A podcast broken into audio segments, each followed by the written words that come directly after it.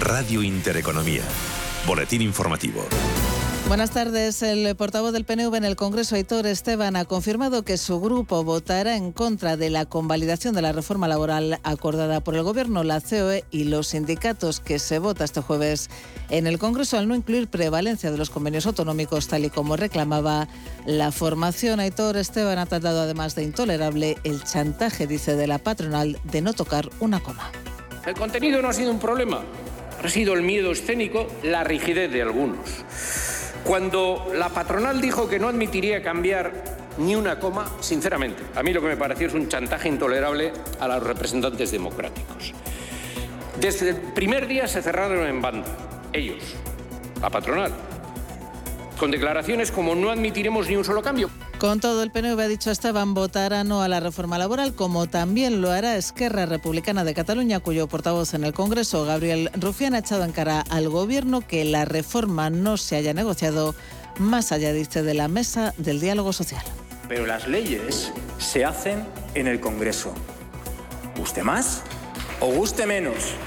Y cuando tú vienes aquí diciendo esto es lo que hay y no se toca porque lo he pactado fuera, Tú no te crees que el Congreso sea la sede de la soberanía popular. Tú te crees que el Congreso es un notario, un notario que sella acuerdos que están fuera. Y para nosotros y nosotras eso sienta un peligrosísimo precedente que evidentemente no aceptamos. Sea como sea, el Gobierno podrá sacar previsiblemente adelante la reforma laboral gracias al apoyo anunciado a última hora por el PDCAT y UPN, aunque uno de los diputados de la formación navarra aún no ha decidido su voto. Sergio Sayas es diputado de UPN en el Congreso. Bueno, yo ahora mismo no puedo decir más, pero sí que le puedo decir que me cuesta mucho eh, defender una posición que no comparto. Eh, no comparto la decisión que ha tomado la dirección de mi partido, concretamente el presidente, y iremos hablando a lo largo de esta mañana, pero me cuesta mucho poder defender ante mis votantes esta decisión. En los mercados financieros, el IBEX 35 se da la vuelta, opera ya en positivo, sube un 0,13%, se colocan los 8.724 puntos, a pesar de contar con el BBVA en la zona baja de la tabla tras anunciar unos resultados que no gustan al mercado. Carlos Campo es miembro del equipo de inversiones de Diáfano. Yo creo que al mercado lo que no lo que no, lo que no ha digerido bien ha sido fundamentalmente la exposición que tiene a, Turquía, que, es una parte importante de la cuenta de resultados y el efecto divisa ha sido importante. Y luego, por otro lado, pues la, la parte alta de la cuenta de resultados, el, el margen neto de, de, intereses, pues en el año prácticamente se queda plano. Con todo, las acciones del BBVA cotizan hasta ahora con una caída del 2,29%. Se colocan los 5 euros con 67 céntimos. IBEX 35, que como decimos opera en positivo. El resto de mercados europeos se decantan, sin embargo, por las ventas, eh, con los inversores pendientes de la reunión del Banco Central Europeo, a pesar de que el mercado no espera anuncios significativos en esta reunión. Con todo, hasta ahora el CAT parisino se deja un 0,22%, recortes también para el DAX alemán del 0,41%, mientras que la media europea, el Eurostox 50, cede un 0,59%. Y la inflación interanual en la OCDE volvió a subir un mes más en diciembre hasta el 6,6%, el nivel más elevado desde julio de 1991, aunque en este caso la responsable no fue una mayor aceleración de la energía, sino los alimentos y diversos productos y servicios. En gran medida, además, la subida de la tasa general de inflación se debe a la evolución en Turquía, donde pasó al 36,1% frente al 21,3% un mes antes. Si se excluyera Turquía, la tasa en el conjunto de la OCDE habría aumentado de forma más moderada del 5,3 al 5,6%. Otras noticias. La Comisión Europea ha propuesto extender el certificado digital COVID un año hasta el 30 de junio de 2023 para asegurar que los viajeros puedan seguir utilizando ese documento al desplazarse entre los países de la Unión Europea. El portavoz de Justicia de la Unión Europea ha precisado que no se trata de un sistema permanente, sino de una medida excepcional, además de la prórroga del reglamento sobre el certificado digital COVID de la Unión Europea. La Comisión ha propuesto algunos cambios, como incluir las pruebas de antígenos de laboratorio de alta calidad entre los tipos de pruebas para los que se puede emitir un certificado. Continúan escuchando Radio Intereconomía. La información volverá dentro de una hora.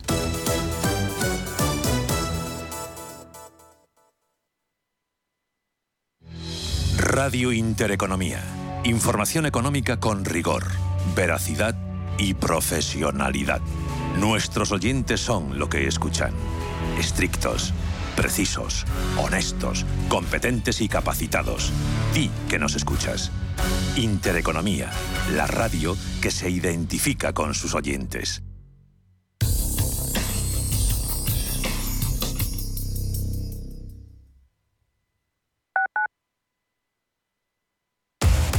Somos aquello que siempre quisiste ser.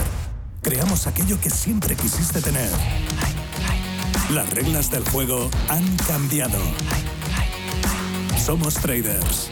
Operamos. Black Bear Broker. El broker de los traders.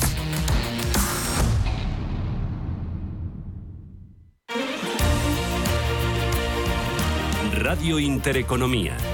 Eres lo que escuchas. A la hora de alquilar mi casa tenía muchas dudas. ¿Y si no me pagan o no cuidan el piso? En Renta Garantizada cobrarás tu alquiler todos los meses y se encargarán de todas las gestiones por ti. Renta Garantizada, la única que asegura el cobro de tu alquiler. Alquila tu casa con total seguridad. Infórmate en el 910 1095 o en rentagarantizada.es. Floraviv, un complemento alimenticio apto para veganos que te ayuda a regular tu flora intestinal, con ProbioAct, que garantiza la supervivencia y la actividad de las bacterias. Tratamientos antibióticos prolongados, toma Floraviv. Problemas dermatológicos, toma Floraviv. Trastornos gastrointestinales o intolerancias alimenticias, toma Floraviv. Y si además deseas tener un vientre plano, no lo dudes, toma Floraviv, de Laboratorio Sanroch, porque tú eres lo primero. En Restaurante Al Punto disfrutarás de la cocina mediterránea tradicional con una gran terraza climatizada, apta tanto para el verano como invierno, en el prestigioso barrio Conde de Orgaz. Productos de temporada, calidad y tradición se aunan en su carta junto a un servicio distinguido en un entorno inmejorable. Reservas 91 300 1447 o en restaurantealpunto.com. Ven a vernos, te sorprenderás. Sintonizan Radio Intereconomía.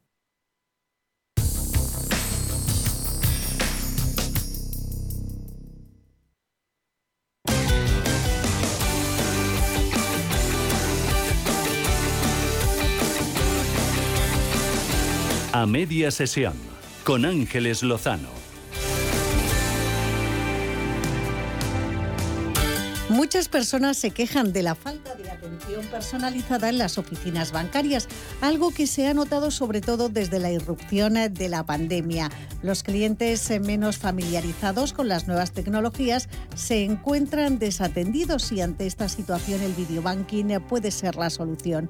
El método parece sencillo, hacer banca por vídeo, es decir, aprovechar las videollamadas para ofrecer servicios bancarios digitales sin perder el trato humano. Para hablar de todo esto nos acompaña ya María de Lombas, que es jefe de servicios de vídeo en Branddocs, una empresa americana con sede en Madrid especializada en vídeo identificación y videobanking. María, bienvenida, ¿cómo estás?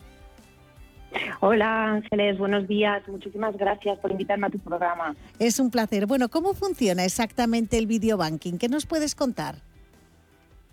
Pues mira, el videobanking es simplemente integrar dentro de lo que es la digitalización una persona que te va a guiar en cualquier tipo de transacción o de actividad o de acción digital que quieras realizar. Esto para ponerlo un poco visual.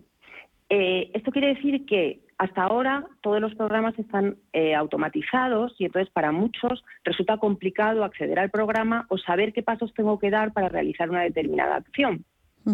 ¿Cuál es la solución?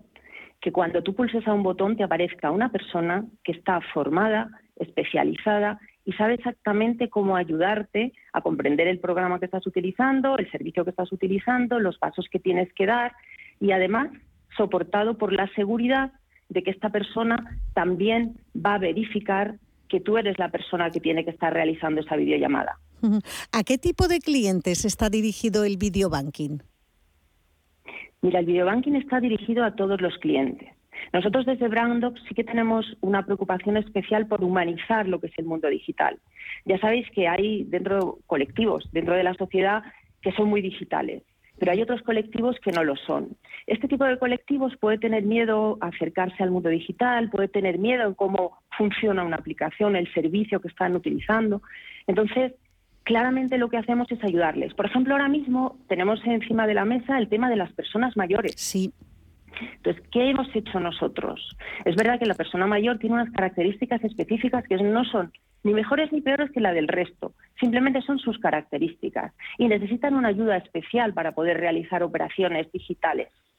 ¿Qué hemos creado? Pues servicios de, por ejemplo, banca mayores. Con este servicio, a través de una llamada muy simple, te conectamos a videollamada y a partir de ahí hay una persona a la que el mayor ve, a la que el mayor entiende y que le va a guiar en los pasos que quiera hacer. Darse de alta, crear una cuenta, revisar qué ha pasado con su cartilla de ahorros, eh, ver un recibo que le han cargado o no le han cargado, porque luego esto al final es escalable hasta donde las entidades financieras quieran llevarlo. El servicio de ayuda va a estar presente y ayudar en cualquier tipo de servicio que se quiera realizar. ¿Y mm, cómo se garantiza la seguridad de las operaciones? Porque me imagino que ese puede ser un reparo además de ese colectivo de personas un poco más mayores. Pues mira, nosotros estamos especializados y además en la seguridad es lo primordial. Eh, cuando tú vas a realizar la llamada telefónica, te va a atender una persona que te va a llevar a la videollamada y todo está encriptado y además está realizado a través de una transacción segura. Esto quiere decir que eh, toda tu llamada va a estar dentro de un protocolo de seguridad y además va a cumplir todas las medidas legales de identificación de la persona, porque la persona que te va a atender también está especializada en antifraude, en métodos de identificación y de que esta persona que le está llamando sea la que puede controlar documentaciones, puede controlar cualquier tipo de información y así verificas que tanto la entrada de la llamada, el desarrollo de la llamada y la atención está es completamente segura. ¿Y podrían cerrarse todo tipo de operaciones, eh, no sé, desde las más simples a algunas eh, como la concesión de, un crédito, de una hipoteca? ¿Podría hacerse con eh, videobanking? Absolutamente sí, porque en el, video, en el videobanking lo que se trata es que la persona que está al otro lado de la llamada esté especializada en lo que tú estés requiriendo. Imagínate, en vez de ir a la sucursal, tú abres una videollamada y te atiende un gestor especializado en hipotecas. Esta persona te va a poder explicar cualquier tipo de pregunta o duda que tengas sobre la hipoteca. Además, te va a decir qué, qué, tienes que hacer para solicitar. Puede además hacerte fotografías, porque desde un videoagente puedes controlar la realización de fotografías, puedes además realizar cualquier tipo de subida de documentación. Si la persona no es muy digital, tú lo que vas a tener ahí es una ayuda que te va a decir exactamente cómo hacerlo, que puede coger el control de la llamada y hacer fotografías sobre los documentos y te puede llevar hasta la firma. La firma también puede ser digital y si esa persona, por sus características, no sabe realizarla, te va a decir exactamente, mira, tienes el documento, abre el documento, tienes que leerlo, pasa por esta página, entiendes las cláusulas que te estamos poniendo y tienes que firmar en este recuadro final. Desde luego es una, es una maravilla porque esto también eh, acerca la banca a esos eh, lugares eh, más remotos. Estoy pensando en los pueblos de la España vaciada, donde para llegar a una oficina bancaria hasta o a un cajero incluso hay que hacer muchísimos, muchísimos kilómetros. Oye, ¿y a qué nivel están, María, las entidades españolas en este tipo de comunicación? ¿Estamos por debajo, por encima de la media europea, por ejemplo? Pues mira, es un, es un servicio absolutamente nuevo. Se ha desarrollado terriblemente con la pandemia. La pandemia ha hecho que la videollamada se tenga que introducir y que además para cualquiera de nosotros ahora mismo sea algo absolutamente cotidiano, porque todos realizamos videollamadas. Nosotros lo que queremos, y además desde la cultura de Brandox, es terminar de humanizar y, de, y que las personas intervengan en todos esos procesos en los que ahora no están. Nos queda mucho camino por recorrer, sobre todo en las entidades financieras. Hay que meter lo que es la videollamada como un servicio más dentro del banco, no únicamente en determinados servicios, en determinadas atenciones, sino que además la persona puede elegir si quiere que la atiendan telefónicamente o quiere que la atiendan en videollamada, porque al final hay mucha gente, lo que tú decías, accedemos a la España vacía. Pero es que también, por ejemplo, una persona muy ocupada que vive en una gran ciudad en la que los desplazamientos son muy complicados y nos llevan mucho tiempo, soluciona en tres minutos cualquier tema por una videollamada. Qué maravilla. Yo, por ejemplo, nunca voy a mi oficina bancaria. Me arreglo con el pues eh, cajero como puedo, pero no voy porque no puedo, porque en el, en el horario en el que eh, yo podría ir, mi oficina está cerrada, con lo cual con esto solucionaba yo muchas cosas. Absolutamente, y es que además fíjate que además una videollamada te permite, llamas a una persona y esa persona te puede generar una cita, si no te puede resolver exactamente el problema que tienes, te, te, genera una cita con la sucursal. Y puede llamar previamente a la sucursal para que cuando tú llegues ni esperes colas la persona que te está esperando en la sucursal sepa exactamente cómo resolverte el problema, que tenga preparado la documentación que necesites y al final estamos todos eh, contribuyendo a humanizar. Tú eres una persona que te está ayudando por videollamada y además está transmitiendo a la otra persona que te va a ayudar en la sucursal. Y si no hay sucursal, te soluciona completamente el problema por videollamada. En eh, Brandox eh, estáis especializados en esa videoidentificación para mm, que no haya ningún problema de seguridad, además del sector bancario y lógicamente del médico de que, que tuvo que adaptarse a esa situación rápidamente por la irrupción de la pandemia. ¿Este tipo de interacción va a crecer en otros sectores? ¿Os lo planteáis eh, más allá del sector bancario? Totalmente. La videollamada es absolutamente aplicable a cualquier tipo de sector. Imagínate, por ejemplo, cualquier tipo de empresa que funcione por Internet, ¿vale? Por ejemplo, imagínate compras. Tú vas a comprar a cualquier entidad y entonces lo que se te hace, se te identifica, se te da eh, un código de cliente y a partir de ahí tú vas a poder realizar cualquier tipo de transacción sin tener miedo de que la persona no sea la que dice que es. Eh, servicios farmacéuticos, se puede integrar eh, pues en cualquier sector de la sociedad realmente. Cualquier cosa que se te ocurra, imagínate darte de alta en una, en una biblioteca. Podemos darte de alta en una biblioteca, generarte cualquier, no tienes que ir a la biblioteca a darte de alta, yo te doy de alta, servicios culturales, ¿sabes? Cualquier tipo de club, cualquier tipo de servicio deportivo, Mm, yo qué sé, los socios del Real Madrid o del Atlético de Madrid, cualquiera de los dos, te generamos una identificación eh, por videollamada y, y, en ese momento te haces socio del equipo que tú quieras en España, puede ser también del Barça, de cualquiera. O sea, al final, ves, tiene cualquier aplicación en cualquier sector eh, económico español e internacional, porque trabajamos también a nivel internacional. Pues está, mm, está claro que mm, eh, el futuro pasa por la videollamada y mm, esa forma de humanizar la tecnología. María de Lombas, jefe de servicios de vídeo en Brandox, empresa americana con sede en Madrid, especializada en videoidentificación y videobanking. Muchísimas gracias por habernos acompañado y habernos acercado tanto de esa forma tan humana lo que es el videobanking. Eh, hasta la próxima ocasión, un abrazo muy fuerte. Un abrazo, Ángeles, muchísimas gracias y espero que a partir de ahora todo el mundo funcione en videollamada. Gracias. ojalá.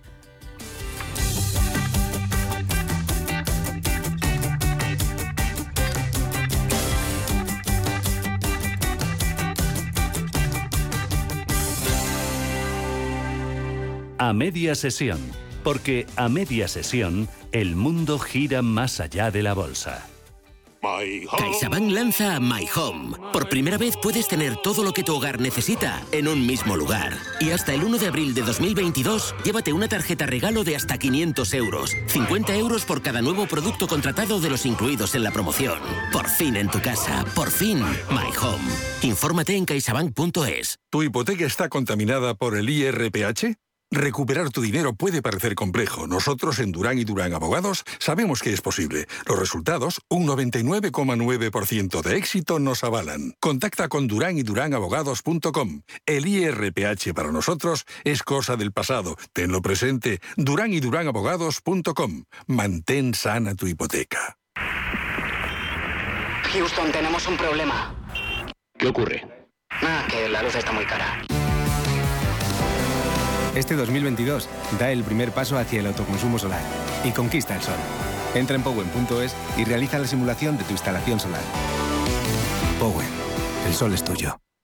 Como gestora líder mundial, Janus Henderson ofrece un alcance global combinado con las soluciones a medida que se esperan de un socio local. A través del conocimiento compartido con nuestros clientes, les conectamos con las ideas de nuestros expertos para que puedan tomar las mejores decisiones de inversión. Janus Henderson, Invested in Connecting. Capital en riesgo. Más información en janushenderson.com.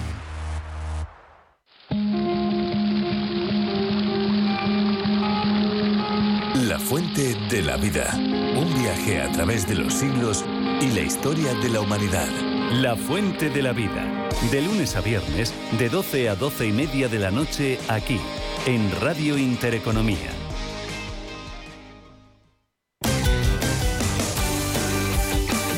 A media sesión.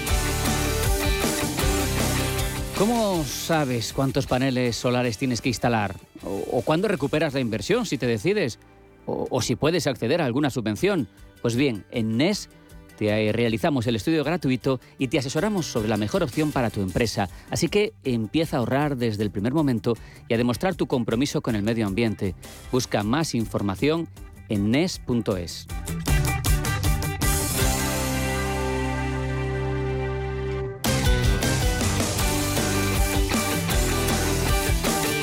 En los últimos años nos hemos acostumbrado a escuchar cómo el virus del COVID evoluciona, sufre mutaciones y aparecen nuevas variantes. Pues esto es algo que puede servir como ejemplo para entender cómo se comporta el virus tecnológico más preocupante en la actualidad, el ransomware, capaz de burlar las barreras de ciberseguridad.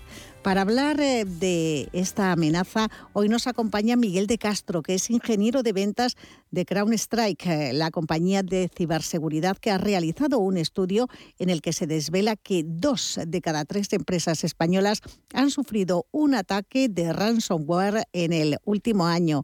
Pues eh, damos paso ya a Jesús. Perdona, Miguel. Miguel, ¿cómo estás? Muy buenas tardes. Hola, muy bien, muchas gracias. Bueno, ¿qué es el ransomware? Que mm, no sé ni si lo estoy diciendo muy bien, pero mm, sobre todo tú explícanos en qué consiste. Sí, es un programa informático que los atacantes van a hacer llegar a nuestros sistemas, a nuestros ordenadores, incluso también teléfonos móviles o incluso televisiones hoy en día, y que lo que va a hacer es cifrar todos nuestros datos. De esta forma no van a ser accesibles y lo que hacen eh, acto seguido es eh, dejarte unos ficheros con una nota de rescate indicándote la, la cantidad de dinero que tienes que pagar si quieres recuperar tu información. O sea, es un secuestro de datos, por decirlo de alguna manera. Eso es, eso es. Además, eh, al, cifrar todos los entornos, eh, inutilizan cualquier sistema de la compañía. Sí, ¿Y esto afecta a particulares, a empresas, a todo el mundo? A todo el mundo. Esto sucede tanto a empresas grandes, pequeñas, del ámbito público, privado y por supuesto también a los particulares. Oye, y eh, si nos pasa, ahora te pregunto por lo que sucede en el mundo de la empresa, pero si nos pasa a un particular, ¿qué hacemos si nos secuestran los datos? ¿Pagamos el rescate? Pues, ¿Nos ponemos en contacto con un profesional? Bueno, el problema es que a día de hoy con la sofisticación de este tipo de amenazas ya no es posible recuperarlo de ninguna forma si no es pagando. Em, nosotros nunca recomendamos que se pague eh, a los atacantes porque de esta forma seguimos promoviendo que esto siga sucediendo em, y sí que se deberían de poner en contacto con, con un profesional para que al menos pues bueno no le vuelva a suceder, ¿no? Pero por desgracia no, no tiene buen arreglo. ¿no? Ah, y si te roban, por ejemplo, los eh, datos del banco, ¿pueden hacer compras con tu tarjeta? Lo mismo te estoy preguntando cosas súper básicas, pero bueno, eh, se me están ocurriendo a medida que me lo estás diciendo y me estoy asustando. Sí, con un ataque de ransomware esto no sucedería, ya que lo que hacen es cifrar la información para que no la vea, pero en otro tipo de ataques, utilizando otro tipo de malware específicamente diseñado para robar nuestros accesos al banco, sí podría suceder. Si bien los bancos han ido implementando diferentes medidas de protección, como un segundo factor de autenticación o tarjeta específica de código, a su vez las amenazas también han ido eh, cada vez eh, evolucionando y haciéndose más sofisticadas para poder disponer de toda esa información. Entonces sí que sí que sucede. Oye, ¿cómo afecta esto económicamente a una compañía? Porque si preocupa y mucho a nivel particular, me imagino que si eres el responsable de una empresa, un ataque de estas características eh, pues, te, deja en una situación muy, muy vulnerable. Sí, eh, las afectaciones muy alta. Digamos que el impacto es crítico. ¿Por qué? Porque de pronto perdemos todos nuestros datos de facturación, eh, de nóminas, eh, todos, eh, incluso elementos de producción. Supongamos que disponemos de sistemas informáticos para una fábrica o cualquier otro tipo de, actividad que, así lo requiera, eh, perderíamos el funcionamiento. Entonces se paraliza totalmente la actividad, adicionalmente de, que existe también un, daño reputacional ¿no? de, la compañía. Oye, ¿y son muy vulnerables las compañías españolas? No sé cuál es la puerta de entrada de un ciberdelincuente. Pues hay diferentes vectores de entrada. El correo electrónico suele ser uno de los más comunes. Eh, también el robo de contraseñas eh, para que luego puedan acceder directamente al entorno. Un mismo programa o fichero que nos descargamos de un sitio no recomendable de Internet. Es decir, al final el vector de entrada es múltiple, hay muchas formas de llegar y mm, hay cada vez más concienciación al respecto. Por lo tanto, las compañías están trabajando en adaptar eh, sus sistemas tecnológicos para que esto no suceda, para poder prevenir este problema pero a día de hoy sigue siendo un, problema bastante importante. Oye, ¿y cuánto tardamos de media en darnos cuenta de que hemos sido objeto de un ataque? Porque encima lo mejor es que no te das ni cuenta. Sí, eh, cuando estamos hablando de ransomware, el problema es que te das cuenta en el momento en el que todo se cifra y ya no, no puedes hacer absolutamente ah, nada. Vale. En, en, otro tipo de ataques, en el que nos están robando información, em, el, el, tiempo es muy variable. De todas formas, los atacantes han, han ido eh, evolucionando y cambiando en el tiempo su metodología y a día de hoy eh, observamos atacantes que en unos 60 minutos ya han hecho el compromiso completo ¿no? de un organismo o de, cualquier sitio. ¿Y cuál es la forma de protegerse? ¿Qué hay que hacer para que esto no suceda? Pues hay que disponer eh, de software específico de protección que nos va a ayudar a detener este tipo de ataques. Tradicionalmente, con lo que se contaba era con antivirus. El problema es que este tipo de amenazas es sofisticada y es capaz de evadir estas defensas tradicionales. Entonces es necesario incluir software más específico de nueva generación, que se llama, y que nos va, nos va a evitar que, se ejecute un, un, malware de esta índole en nuestro, en nuestro entorno. Oye, ¿y esos softwares eh, hay que renovarlos periódicamente? Porque me imagino que, mm, que, claro, también la amenaza va cambiando, ¿no? Como el coronavirus, esa, ese paralelismo que, del que hablaba yo al inicio de esta entrevista.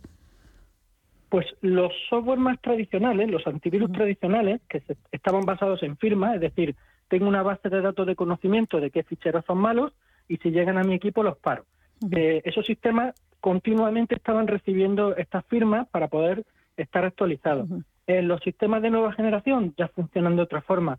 Son sistemas de Machine Learning los que identifican cambios en la morfología, que está muy bien definida, de los ficheros que llegan a nuestro entorno y así saben si es malicioso o no. Por lo tanto, si bien obviamente software sujeto a una suscripción, pero el propio software va evolucionando y, es agnóstico al tipo de, amenaza, al contrario, como digo, que, pasaba con los antivirus.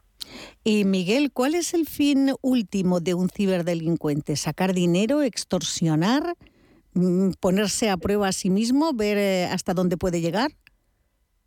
El fin último de todo lo que llamamos e-crime es el fin económico. Eh, lo que buscan es eh, dinero, es monetizar las acciones. Al final, eh, las mafias que tradicionalmente se dedicaban a actividades más peligrosas, como puede ser el narcotráfico, la trata, la venta de armas, pues se dieron cuenta que aquí había una fuente de entrada de dinero mm, muy grande y encima es mucho más seguro. Por lo tanto, al final siempre hay una motivación económica. Y ya mm, para terminar, Miguel, en el último minuto, ¿Qué es eh, CrowdStrike? ¿A qué os dedicáis? Bueno, CrowdStrike es una compañía dedicada a la ciberseguridad. Nuestra principal misión es la de detener eh, amenazas, brechas de seguridad. Para ello disponemos tanto de una base tecnológica, que es la que utilizamos con nuestros clientes para que esto no suceda, y una serie de servicios profesionales para ayudar a compañías eh, más grandes que así lo requieran.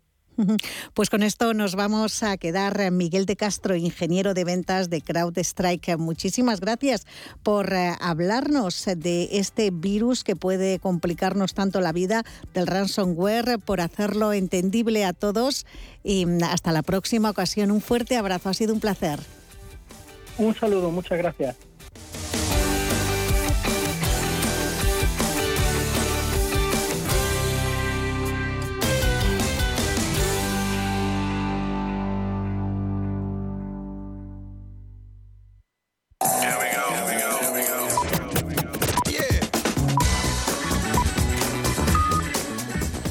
Porque sé lo importante que es para ti ahorrar en tu compra diaria, haz como yo, acércate a Hipercor al supermercado del Corte Inglés y además de disfrutar de buenos precios todos los días en alimentación, droguería y perfumería, también encontrarás las ofertas más increíbles, con los mejores productos frescos de temporada y la charcutería más selecta y variada de nuestro país y también de Europa. Además te llevas hasta 25 euros de regalo para una próxima compra de charcutería, jamón ibérico de jabugo, queso manchego, chorizo de guijuelo, Roquefort francés con hasta 25 euros de regalo, con las denominaciones de origen más prestigiosas y las primeras marcas a unos precios increíbles. Además, serás atendido por auténticos maestros charcuteros que te asesorarán en tu compra y, por ejemplo, te cortarán a cuchillo como nadie el jamón ibérico que tú elijas.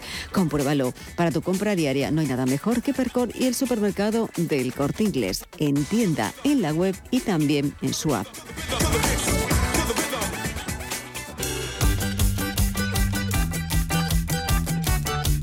A media sesión con Rafael Jiménez. Momentos complicados para la economía, como los que está generando la pandemia o antes la crisis financiera, dan lugar a situaciones extremas que, a muchos arruinan la vida. Sin embargo, aunque nos vayan mal las cosas, la ley nos da un cierto margen y aunque muchos no lo saben, nuestro ordenamiento jurídico nos ofrece un balón de oxígeno con la ley de segundas oportunidades. De todo ello hablamos los próximos minutos con Francisco José Bautista Villora, que es abogado gerente de la Asociación de Ayuda al Endeudamiento. Francisco, bienvenido, buenas tardes. Hola, buenas tardes, Rafa. Eh, háblanos de la asociación, ¿dónde estáis y cuánto tiempo lleváis en esto? Bueno, la asociación empezamos en el 2013, de acuerdo, en Valencia, donde tenemos las oficinas centrales. Actualmente ya estamos posicionados en Bilbao, en Sevilla y en Madrid, donde venimos eh, todos los meses. Trabajamos a nivel nacional desde siempre y desde ahí partimos y nos estamos poco a poco pues expandiendo poco a poco por el territorio para todo el mundo. Eso te iba a decir, son ciudades importantes, pero aún así eh, la vocación es nacional. Sí, correcto. Siempre ha sido un procedimiento telemático que no ha necesitado presencialidad, entonces siempre se ha podido llevar de una manera muy, muy fácil. Eh, ¿Cuántos casos estáis llevando actualmente? Pues ahora mismo tenemos abiertos unos mil expedientes de segunda oportunidad. en total, desde que empezamos, hemos gestionado 2.500. Y autos de exoneración de deuda, que al final supongo que es lo que todo el mundo desea cuando empieza un proceso de este tipo. Eh, ¿Cuántos habéis conseguido? Pues lo he mirado esta mañana, 176. Hemos exonerado cerca de unos 18 millones de euros de deuda. Fíjate, 18 millones de euros. La verdad es que se dice pronto, porque eh, uno habla de las cifras absolutas, 176. No sabe lo que representa. Pero... Hay casos más altos, más bajos. Hay el típica persona física que debe a lo mejor 20.000 eurillos y hay otros que deben 3 millones. Eh, ¿Cuál es el perfil eh, de la gente que se pone en contacto con vosotros entonces? Pues de todo tipo. Eh, tenemos desde grandes empresas hasta personas pequeñas de a pie que a lo mejor pues tienen 20.000 euros de deuda, que a priori no puede, no puede parecer mucho, pero si no los tienes, lo es, efectivamente. Es que a una familia tener 20, 25 mil euros de es deuda, una familia humilde, eh, te ha arruinado la vida. Es un lastre para siempre y además nos estamos viendo últimamente perfiles jóvenes, quiero decir, eh, que han recibido a lo mejor alguna subvención, alguna ayuda de emprendedor han tenido algún error burocrático o lo que sea, se les ha vuelto en contra y los lastran de por vida. Tú en el momento que debes esa cantidad estás condenado al embargo, estás condenado a un ficho de morosos, no puedes ni alquilar un piso prácticamente ya porque te lo revisan también, claro. ¿de acuerdo? Entonces, el mecanismo se creó precisamente para eso, porque una persona que está con un lastre de por vida siempre está condenada a vivir en negro, en el ostracismo. Entonces, esto es una medida macroeconómica. Se creó para sacar a esa gente de ahí que vuelva al tráfico económico común. Tampoco es una bendición bendita que. Claro. Tienes que cumplir una serie de requisitos. Y no, claro. O sea, no se pueden tener antecedentes penales socioeconómicos, por ejemplo. ¿vale? Y hay que acreditar tu buena fe como deudor ante un mediador, ante un juzgado. Es un mecanismo, no es difícil, pero hay que hacer muchos pasos y está para eso, para que la gente pueda volver a empezar y que pueda volver a ser un activo para la sociedad. Es importante, como hemos dicho por la cuantía, que nadie piense que su caso eh, puede ser irrelevante o que no va o que no va a alcanzar un mínimo, ¿no? Eso, eso lo tenemos que dejar claro. Nosotros siempre asesoramos gratuitamente al principio. Nosotros no cobramos cuando alguien viene a vernos, nunca le cobramos nada, siempre vemos primero su situación. Hay veces que, por ejemplo, nos viene alguien que debe, es que debo mil euros de una tarjeta y no te merece la pena, que si no podemos matar tampoco claro. eh, moscas a cañonazos, ¿no? Como digo yo. Entonces siempre analizamos bien su situación. Cuando vemos que de verdad no va a poder pagar, de verdad haga lo que haga y lo que está haciendo es infructuoso, entonces se lo mecanizamos y según su situación pues se ajustan los presupuestos, los tiempos, la hoja de ruta y todo lo que haga falta. ¿Se tarda mucho? Eh, cuéntanos. Ah, supongo que dependerá de cada caso. Depende del procedimiento, pero actualmente el típico perfil de persona que no tenga nada o que tenga una vivienda con hipoteca no la va a perder, entonces es como si no tuviera nada tampoco. año, año y pico. Se ha reducido bastante. Antes nos costaba sangre, sudor y lágrimas. A mí no me parece un proceso demasiado largo para la lentitud que, en general tiene la justicia en España. Con el COVID en el decreto que salió en el mes de abril eh, le dieron tramitación preferente a este tipo de procedimientos. Ah, qué bueno, Porque si no se alargan mucho, hay que los juzgados amigos están un poquito sobrecargados, eso es verdad, pero están saliendo con bastante fluidez. De hecho, el año pasado conseguimos 89 eh, autos de exoneración, que es más que todos los que habíamos conseguido en todos los años anteriores, porque cada vez va calando más en los juzgados, notarios y todos los profesionales que intervienen. ¿Y, mm, los beneficios? Explícamelos. ¿Cuáles son los principales beneficios? Bueno, el principal de todo eh, lo primero de todo es que coges la sartén por el mango cuando tienes una situación de insolvencia así. Porque mucha gente nos llama harta de decir, es que estoy intentando llegar a un acuerdo con ellos, les estoy ofreciendo más de lo que tengo incluso para pagar y no puedo. Con el procedimiento tú ya le das la, le das la vuelta. Tú, desde ti nace la obligación para los acreedores de escucharte. Si no te quieren escuchar es su problema, porque tú una vez que has intentado un acuerdo con ellos, si no quieren, te vas a la exoneración, te vas a quedar limpio, vas a salir del ficho de morosos, vas a empezar de cero y no te van a poder reclamar absolutamente nada. Entonces eso te da mucha seguridad porque además mientras estás en ese proceso tampoco te pueden embargar, no te pueden reclamar. Estás con una pantalla que te va protegiendo. Ah, bueno. Entonces te hace, aparte que lo va llevando a través de un mecanismo judicial, supervisado por un mediador, por tus abogados, por un juez, que nadie se salga de la línea. Entonces da mucha tranquilidad. De hecho, mucha gente cuando se entrevista con nosotros, aunque no hagan el procedimiento ya sabiendo que existe la solución, se van más tranquilos. Es, es, maravilloso. A mí me recuerda un poco, yo no entiendo nada de temas judiciales, pero me recuerda un poco la quiebra en Estados Unidos, el capítulo sí, 14, bueno, nació famoso. Un poco este Claro, que, que, que, lo que hace es paralizar, no como aquí, que quien se iba a la ley concursal o tal, en Sí. tiempos iba ya casi, decías, esto está desahuciado. No, era como un fracaso, ¿no? Una reordenación, es vamos a parar tomar aire, reflexionar y a partir de aquí vamos a reordenar toda la deuda, vamos a hacer todo bien. Pero ¿por qué crees que siendo un- una herramienta útil, como tú me estás diciendo, que beneficiaría también a todos? Porque también el, eh, acreedor cobraría o cobraría de alguna manera, en principio, dependiendo de las circunstancias. Pero ¿por qué crees que sigue siendo la ley tan desconocida? ¿A alguien no le interesa que no sea conocida? Yo creo que hay tres principales factores. Bueno, el primero es que sigue siendo relativamente joven en España esta normativa. Digo relativamente porque llevan siete años, sí que es verdad. Pero en el 2015 no lo conocía nadie y de hecho cuando nosotros explicamos este procedimiento nos llamaban poco más que brujos. En plan, eso no puede ser, es imposible. Existe, en Europa lleva 100 años, en Estados Unidos otros 100, ¿vale? En segundo lugar, la gente no suele tampoco externalizar mucho estos problemas. Son problemas que suelen llevar de puerta para adentro en su casa. Claro. De hecho, mucha gente que se acaba exonerando... Sea, a veces estigmatiza, ¿verdad? Sí, hay un estigmatismo en España muy arraigado en ese tema, ¿vale? Se siente como delincuentes a veces y no es así. Entonces, la gente tampoco suele airearlo. Incluso cuando se exoneran, muchas veces nos llaman medios locales y dicen, oye, pues nos gustaría entrevistar. Y no quiere, porque tampoco le gusta fardar de eso, porque tampoco es una experiencia de la que estar orgulloso. Es un Claro. problema que hay que solucionar y no hay que sentirse mal por ello. Y luego la tercera, pues evidentemente, supone pues un ataque un poco, pues eso, a, a- a los acreedores, ¿no? A la banca, que en general, pues un poco lo domina todo, es normal, natural, no se publicita demasiado y tampoco hay muchos operadores jurídicos que sepan de ello. En España hay 300.000 operadores jurídicos entre abogados y grandes despachos, pero que sepan de concursal no saben tanto. Es algo muy siempre ha sido especializado. para grandes empresas que han tenido muchos medios para poder financiar esos procedimientos que siempre han sido caros, pues la gente está un poco fuera. Nosotros hemos introducido este procedimiento a la gente de a pie a través de, un- de una manera que se lo pueden asumir y poco a poco va calando y poco a poco va teniendo cada vez más bombo porque lo notamos en las llamadas, lo notamos en los procedimientos y lo notamos en todo. Qué bueno y esperamos que siga creciendo, sobre todo por lo que pueda servir para ayudar a gente que realmente y de buena fe esté en una situación complicada y que esa ley y esa normativa le va a ayudar a través de esa eh, asociación de ayuda al endeudamiento cuyo abogado gerente acabamos de entrevistar, Francisco Bautista. Ha sido un placer, muchas Igualmente, gracias. Rafa, muchas gracias a ti. ¿Buscas hipoteca y aún no has dado con la tecla? Descubre la hipoteca online del Santander, digital desde el principio y con un gestor personal que te acompañe y resuelve tus dudas hasta el final, para que puedas gestionarla desde donde quieras y cuando quieras, con información del estado de tu solicitud en todo momento. Compara, elige, encuentra, simula tu cuota y compruébalo tú mismo en bancosantander.es. Disfruta de la nueva business de Air Europa a bordo de nuestros aviones más modernos. Mayor privacidad y confort con asientos cama totalmente reclinables. Una cabina un 60% más silenciosa. Un menú 12 estrellas Michelin de Martín Berasategui. Decide llegar tan lejos como quieras. Air Europa. Tú decides. ¿El mejor hotel para la celebración familiar que estás preparando? En Rafael Hoteles te ofrecemos todo lo que necesitas. Salones privados con luz natural, jardines y terrazas, cuidada gastronomía, aparcamiento y un servicio profesional que te asesora en todo el proceso. Llama al 902 100 015 o consulta rafaelhoteles.com. Si mantienes la cabeza en su sitio, cuando a tu alrededor todos la pierden, si crees en ti mismo cuando otros dudan, El mundo del trading es tuyo. Trading 24 horas, un sinfín de oportunidades. Cuando ves la oportunidad, IG.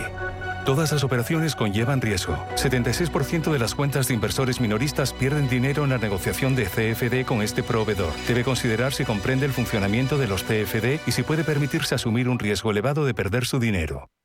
Los pies son una de las partes importantes del cuerpo. Tienen que ver con el aparato locomotor y el bienestar general. Los domingos, a las 9 y media de la mañana y a las 12 y media de la noche, la salud empieza por los pies en Radio Intereconomía, con el especialista en cirugía del pie, Dr. Jiménez. El movimiento se demuestra andando.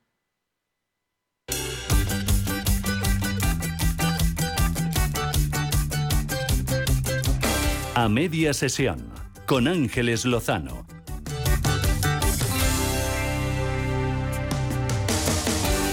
Y en esta 42 edición de Fitur tenemos como uno de los destinos imprescindibles a Colombia. Hoy nos acompaña Gilberto Salcedo, que es vicepresidente de Turismo de Procolombia, la agencia gubernamental que promociona las exportaciones, el turismo y las inversiones en el país latinoamericano. Gilberto, muchas gracias por estar en Intereconomía. Bienvenido. Gracias Ángeles, un gusto estar acá contigo y con toda tu audiencia. Bueno, ¿con qué objetivo habéis llegado a esta 42 edición de Fitur? Creo que tenemos un objetivo muy claro y es eh, retomar un eh, mercado y digamos que una región del mundo que es muy relevante para el turismo colombiano, que es España, que es Europa. Eh, de hecho, España es nuestro puerto de entrada a Europa. Em, y definitivamente Fitur, no solamente por su magnitud en, en España, sino en, en toda esta región, pues significa uno de los escenarios más importantes que tenemos precisamente para la reactivación segura de nuestro turismo, para la retoma de eh, una industria que venía consolidándose de manera muy importante en el año 2019 y que sin duda alguna, gracias a las cifras que veremos más adelante, eh, vas a ver que, que viene tomando una senda de crecimiento relevante. Bueno, yo he estado en el eh, stand de Colombia y llegáis a Fitur con las seis regiones turísticas que encantan.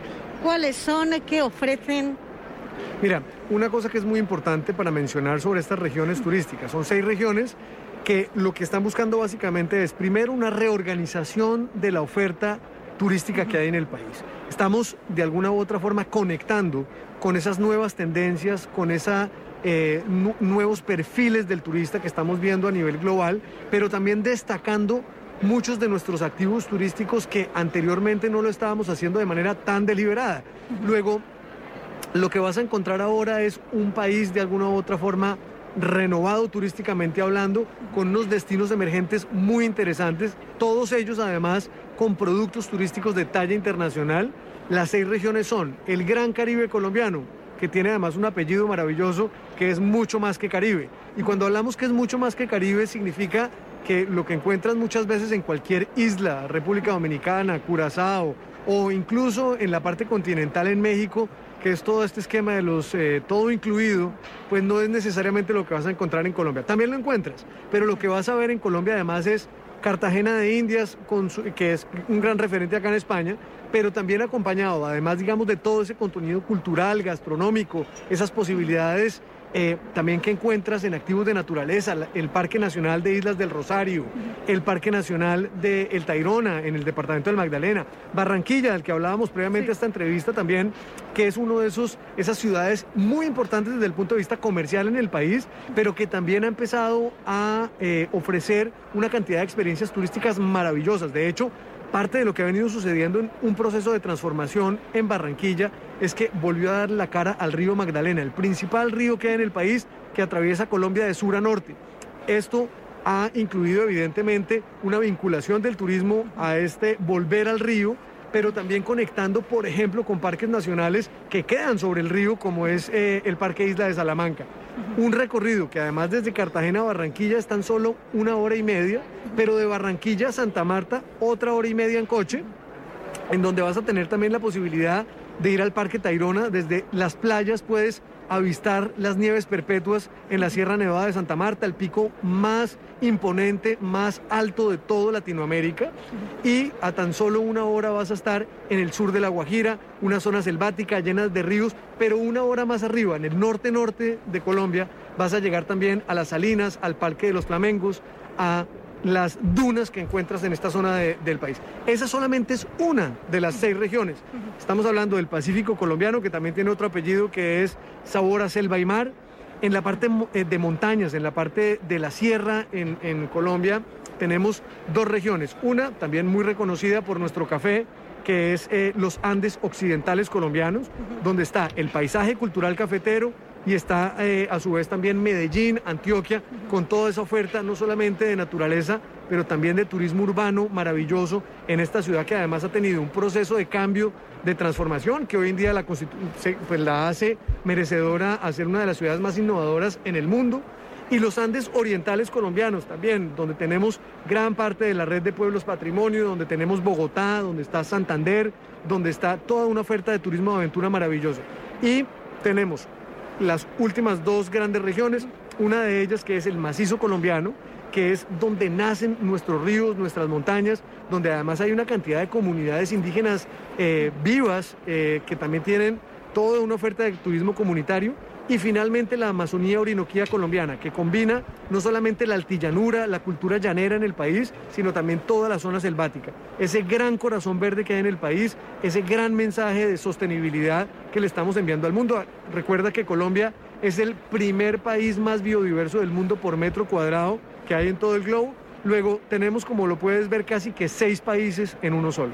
La verdad, con lo que nos estás contando, ir a Colombia es un auténtico lujo, un lugar donde perderse durante bastante, bastante tiempo. 2019, lo hemos comentado antes, fue el mejor año de la historia para el turismo de Colombia. En 2020 ya sabemos todos lo que vivimos.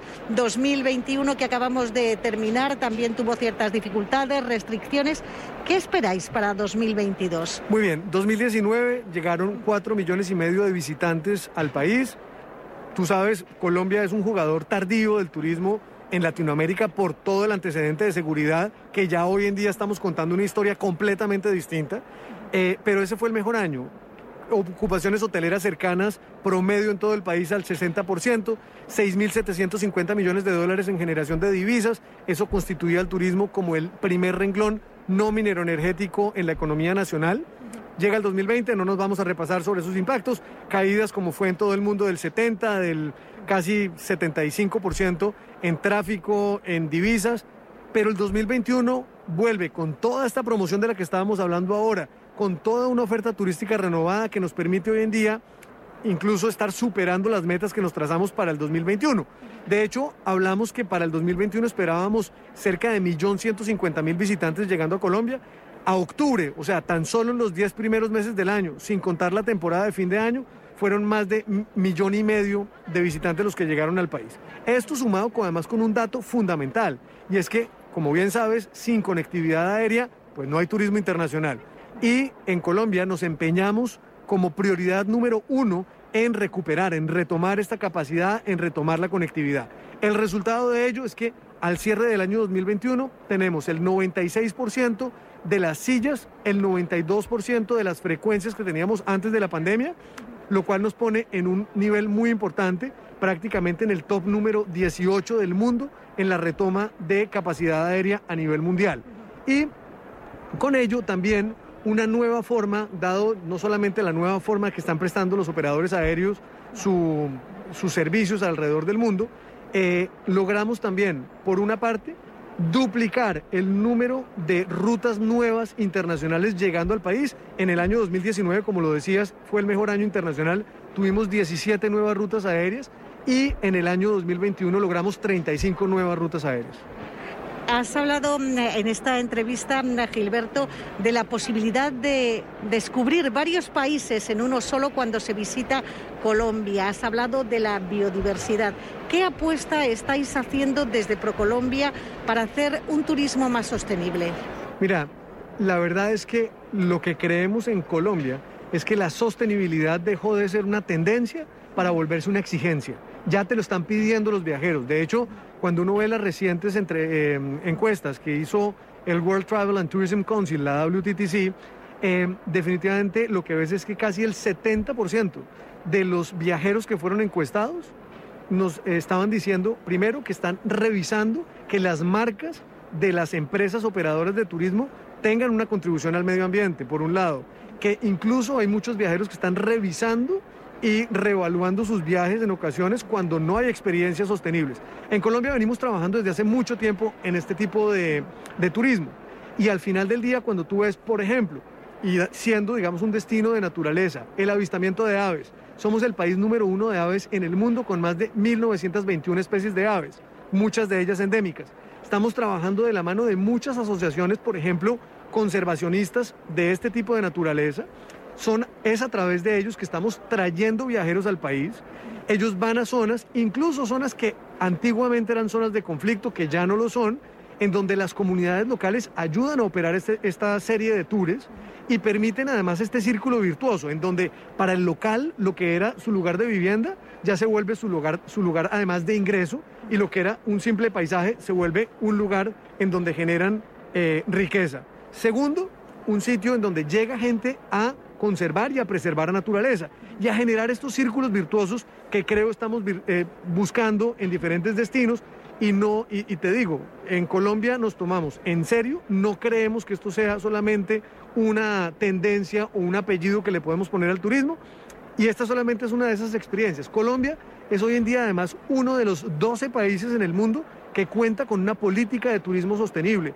Esto nos genera una fuerza y una capacidad distinta a la que hay en otros países, no solamente en términos de carga de los destinos, sino también en lineamientos, en buenas prácticas, en apuntarle a los objetivos de desarrollo del milenio, precisamente en función de la conservación, de la preservación no solamente de la naturaleza, pero también de las comunidades y de nuestro patrimonio histórico y cultural.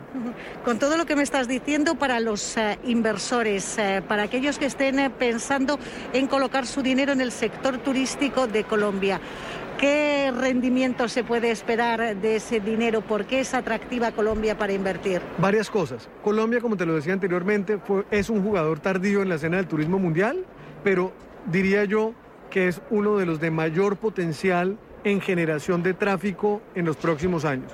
Esto pues lo ha tenido muy clara la comunidad de inversionistas, en donde han llegado de manera deliberada al país, sobre todo, te voy a poner un ejemplo, el sector hotelero, en donde además hay muchos eh, inversionistas también españoles que han venido al país, en donde han visto las oportunidades de instalarse, que además hemos venido acompañando desde el gobierno nacional con una serie de incentivos de orden tributario, por ejemplo, de los, tenemos además todo un programa eh, que hemos denominado los proyectos turísticos especiales, en donde hay un portafolio de incentivos, de, digamos, de alguna manera de beneficios a la inversión, que te lo muestro en resultados. En los últimos 10 años en el país, del año 2009 al año 2019, que es el cierre, digamos, del mejor año, eh, duplicamos nuestra infraestructura hotelera en el país.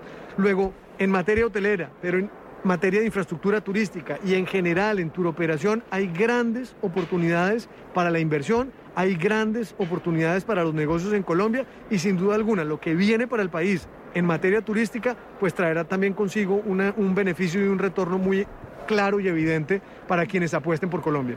Y mm, ya no tenemos mucho tiempo, pero uno o dos lugares imprescindibles para quien visita Colombia por primera vez o alguno de tus sitios favoritos. Mira, te voy a decir uno de mis sitios, aun cuando me queda mal eh, recomendar un solo sitio, por eso, digamos, me reitero en las seis regiones turísticas, te voy a hablar de uno que estuve recientemente, te voy a hablar de un destino y te voy a hablar de una experiencia. El destino es Guaviare, que es precisamente en el límite entre la Amazonía y la Orinoquía colombiana es un destino en donde en un radio muy corto puedes tener las siguientes experiencias. Primero, puedes visitar pictografías de más de 12.000 años de las comunidades indígenas de la zona, que quedan además sobre uno de los sistemas montañosos más importantes del mundo, que es el escudo guayanés, que lo compartimos con Venezuela y que lo compartimos con Guyana precisamente, en donde es una de las formaciones más antiguas de roca del mundo. De hecho, eh, pues hablan de millones de millones de años, encuentras estas pictografías, encuentras este sistema montañoso, puedes incluso tener experiencias de nado con eh, los delfines rosados, con las toninas. Puedes incluso ir, yo no sé si han oído hablar de esto, del río de los siete colores que queda en, en la zona del Meta en Colombia. Allí no hay uno, hay cuatro. Eh, luego, al final del día, es uno de esos sitios muy especiales donde, como te digo, combina muy bien naturaleza, cultura y definitivamente es un epicentro de los destinos emergentes en el país. Por un lado, el otro que te quería recomendar es en el paisaje cultural cafetero hay un ecolodge, un, em, un alojamiento ecológico que se llama el Nido del Cóndor y es muy interesante porque es tal vez de los muy pocos sitios eh, de esta ave en extinción donde sabemos que existe un nido del cóndor. Lo puedes avistar casi que a diario desde unos alojamientos de lujo que quedan en la mitad de una meseta en la zona de los nevados en el país, complementando con todas las actividades cafeteras, con todas las actividades que puedes hacer de naturaleza, de aventura, en una zona muy especial y muy biodiversa del país. Pues yo estoy completamente convencida. Espero que los oyentes eh, también hay que visitar eh, Colombia por eh, todas esas razones que nos has dicho, también por estos lazos especiales que tenemos los españoles con tu país. Guillermo Salcedo, vicepresidente de Turismo de Procolombia. Ha sido un placer. Muchas gracias y hasta pronto. El placer ha sido mío, Ángeles. Muchas gracias.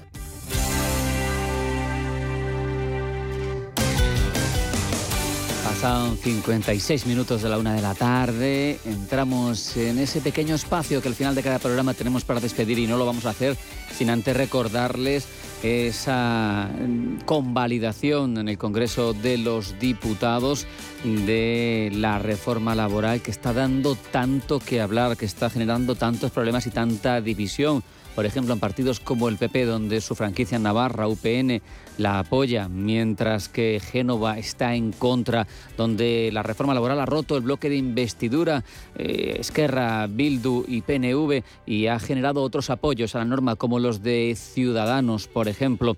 Estamos viendo, ya digo, cómo es un elemento complicado en lo político este de la reforma laboral. Veremos si no acaba costando factura política al Ejecutivo. En cualquier caso, no hay tiempo para más.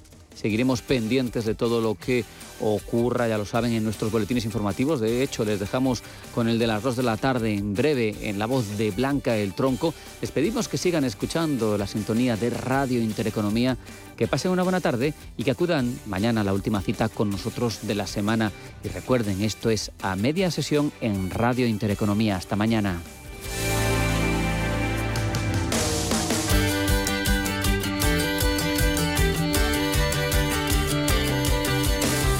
A media sesión con Rafael Jiménez.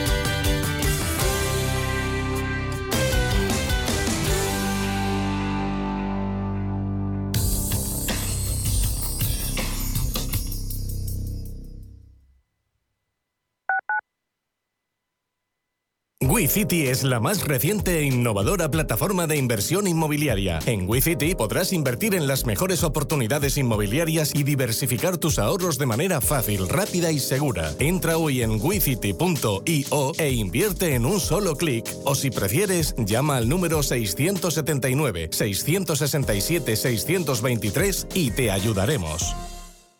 Más del 25% de la población en España se encuentra en riesgo de exclusión social. En la Fundación La Caixa facilitamos herramientas, metodologías y recursos a miles de entidades sociales para que las personas que más lo necesitan desarrollen su potencial. Solo es progreso si progresamos todos. Fundación La Caixa. En Don Pal celebramos 60 años acercando los sabores más exclusivos de nuestra gastronomía y con el sello de Jabugo como buque insignia. Nuestro objetivo supremo, la excelencia. Gracias por vuestra fidelidad en este largo caminar juntos. Visítanos en donpal.es. Tradición y vanguardia se unen de la mano del restaurante Bolívar. Disfruta de su menú de temporada Trufas, siete platos especiales donde la trufa es la protagonista. No esperes más y llama ya al 91 445 1274 o entra en restaurantebolívar.com para hacer tu reserva. Te esperamos. Los viernes a las 10 de la noche tienes una cita con otro gato, el gato gourmet Andrés Sánchez Magro presenta una guía semanal gastronómica, enológica, de restaurantes, literaria, musical, con todos aquellos ingredientes necesarios para cocinar la buena vida. El Gato Gourmet, los viernes a las 10 de la noche aquí, en Radio Intereconomía.